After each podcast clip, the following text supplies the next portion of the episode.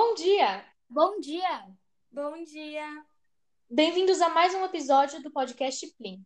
No episódio de hoje vamos falar sobre a sexualização das mulheres na mídia. Eu sou Alice Degan, estou aqui com Laura Martini e com Ana Olivia Lucato. O que é a sexualização da mulher na mídia? Com que frequência isso ocorre? E como isso ocorre? Se você estivesse perguntando coisas como essas, hoje nós esclareceremos tudo. Sexualização da mulher na mídia ocorre quando há uma erotização do corpo feminino, em qualquer tipo de mídia. Mas por quê? Na verdade, a resposta para isso é simples. A sexualização das mulheres é utilizada na mídia para promover a venda de produtos, por meio da criação de padrões extremamente fora da realidade. Os casos de estereotipação e erotização da figura feminina são diversos e ocorrem em muitos ambientes, tendo como um dos mais antigos o símbolo clássico do show business, Hollywood. Muitos estereótipos surgiram nessa época. Um dos mais famosos, podendo ser encontrado até hoje, é o clichê da mulher loira. O setor midiático em que podemos compreender essa sexualização é o cinema, no qual, segundo pesquisas, 28,8% das mulheres usam roupas provocativas. Um dos casos mais pertinentes no cinema atual é a franquia de filmes da Margot Robbie, a atriz que interpreta a Arlequina. Ela deu início a esse personagem em 2000 filme Esquadrão Suicida, um filme dirigido por um homem, onde ela usa roupas extremamente provocativas e propositalmente provocativas. Essas roupas são o que basicamente caracterizam a personagem.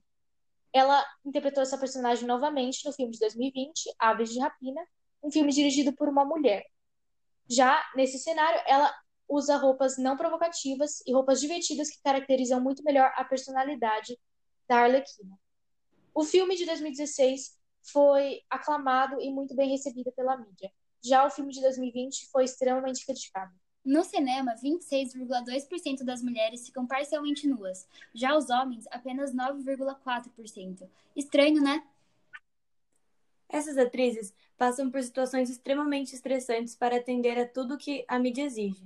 Na França, por exemplo, 37% das meninas afirmam estar fazendo algum tipo de dieta para tentar entrar em padrões de beleza da mídia. 80% das representações femininas na propaganda são fora do padrão real. Um exemplo disso é o caso da Miley Cyrus, que é uma cantora e atriz norte-americana. Aos 16 anos, ela fez um ensaio fotográfico para a revista Vanity Fair, no que aparecia seminua.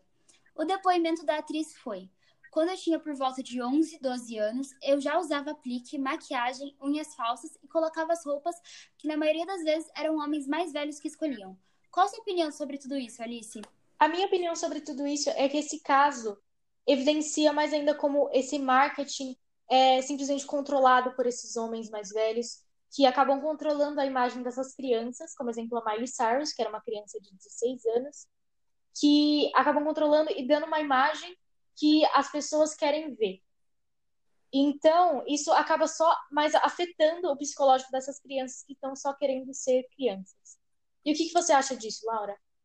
Concordo. Essas atrizes que fazem dietas absurdas para participar de propagandas acabam desenvolvendo distúrbios alimentares e, como a Alice já falou, também afeta o psicológico dessas mulheres. E como você acha que podemos acabar com isso, Ana? Bem, como a sexualização das mulheres na mídia é uma coisa que vem acontecendo há um certo tempo, eu acho que para acabar com tudo isso há um longo, mas necessário caminho a percorrer. Porque atualmente muitas mulheres estão sendo afetadas, como vocês disseram, e isso precisa chegar ao fim começando por parar de consumir produtos que utilizam da sexualização feminina como marketing, o que é extremamente absurdo.